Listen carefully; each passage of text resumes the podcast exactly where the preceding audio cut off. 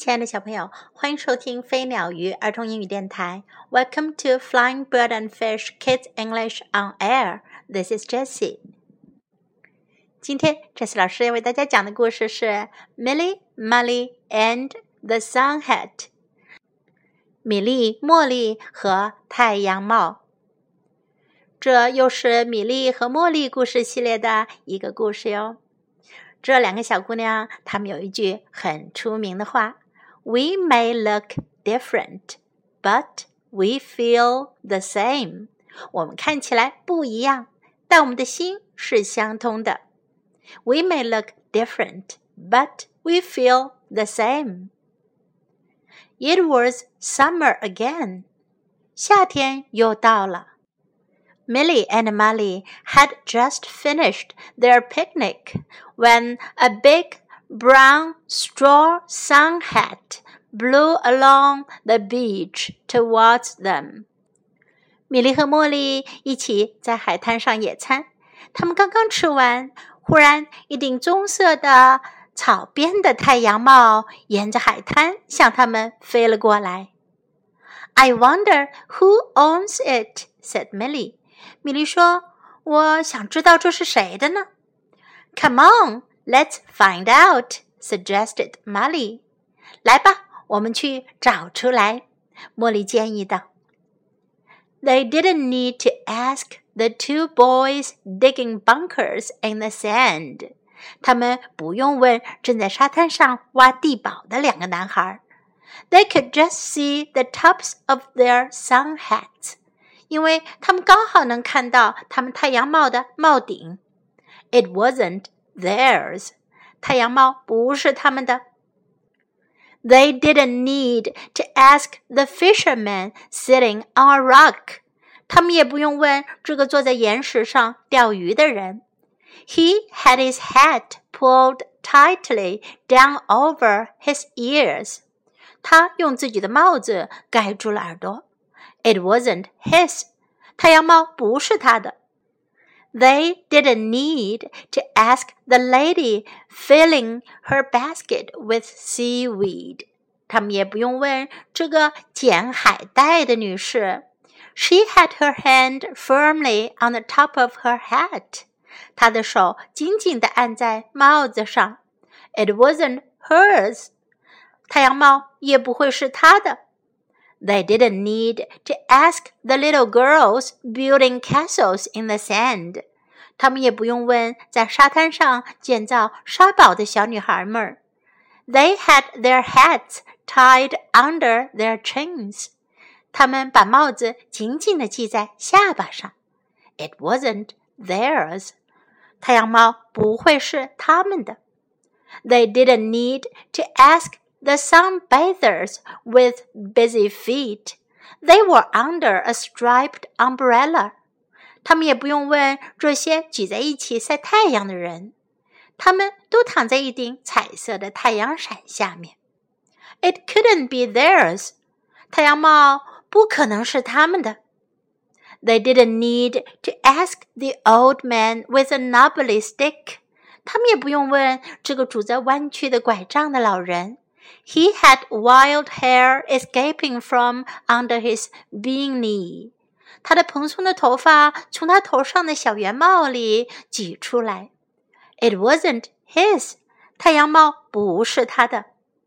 They didn't need to ask the wind surfers，他们也不用问那些冲浪的人。They had zinc on their noses and wind in their ears， 他们的鼻子上涂着防晒霜，两耳呼呼生风。It wouldn't be theirs，太阳帽不会是他们的。But what about the four snorkelers? 但是太阳帽会不会是这四个潜水的人呢？There were four pairs of boots, but only three sun hats. 这里有四双鞋子，但只有三顶太阳帽。Milly and Molly slipped the big brown straw sun hat under the fourth pair of boots and ran all the way back to their picnic basket. 米莉和茉莉把这顶棕色的大草帽压在第四双鞋子下面，然后一路跑回了自己的野餐篮子。They passed lots of people on the way home, some with sun hats and some without. 在回家的路上，他们遇到很多很多的人，有些戴着太阳帽，有些没戴。I hope we found the right owner," said Millie. 米莉说：“我希望我们找对了大草帽的主人。”这时，他们看到有四个人骑着车走了过来，正是那四个潜水的人。“Look!” cried Molly. “We did!” 看啊，茉莉喊道：“我们找对了。”这两个小姑娘又做了一件好事哟。We may look different, but we feel the same. 我们看起来不一样，但我们的心是相通的。这是他们的格言。We may look different, but we feel the same. We may look different, but we feel the same. Look different，看起来不一样；feel the same，感觉是一样的。It was summer again，夏天又到了。It was summer again. It was summer again. Who owns it 是谁的呢？Who owns it? Who owns it? Let's find out. 我们去找出来。 Let's find out. Let's find out. It wasn't theirs. 这不是他们的。Theirs. 他们的。Theirs. It wasn't theirs. It wasn't theirs. It wasn't his. 这不是他的，his，h i s，他的，男生的他，his，it wasn't his，it wasn't hers， 这不是他的，hers，女生的她，h e r s，她的，hers，it wasn't hers，it couldn't be theirs，这不可能是他们的，it couldn't be，这不可能。it couldn't be theirs. It couldn't be theirs. It wouldn't be theirs. 这不会是他们的。It wouldn't be theirs. It wouldn't be theirs. Now let's listen to the story once again. Milly, Molly, and the Sun Hat. Main characters Milly, Molly, Haggerty, Meg, Miss Blythe, Dr. Smiley, Elizabeth, Aunt Maud, Bush Bob, Humphrey. We may look different, but we feel the same. It was summer again. Milly and Molly had just finished their picnic when a big brown straw sun hat blew along the beach towards them. I wonder who owns it, said Milly. Come on, let's find out, suggested Molly. They didn't need to ask the two boys digging bunkers in the sand. They could just see the tops of their sun hats. It wasn't theirs. They didn't need to ask the fisherman sitting on a rock. He had his hat pulled tightly down over his ears. It wasn't his. They didn't need to ask the lady filling her basket with seaweed. She had her hand firmly on the top of her hat. It wasn't hers.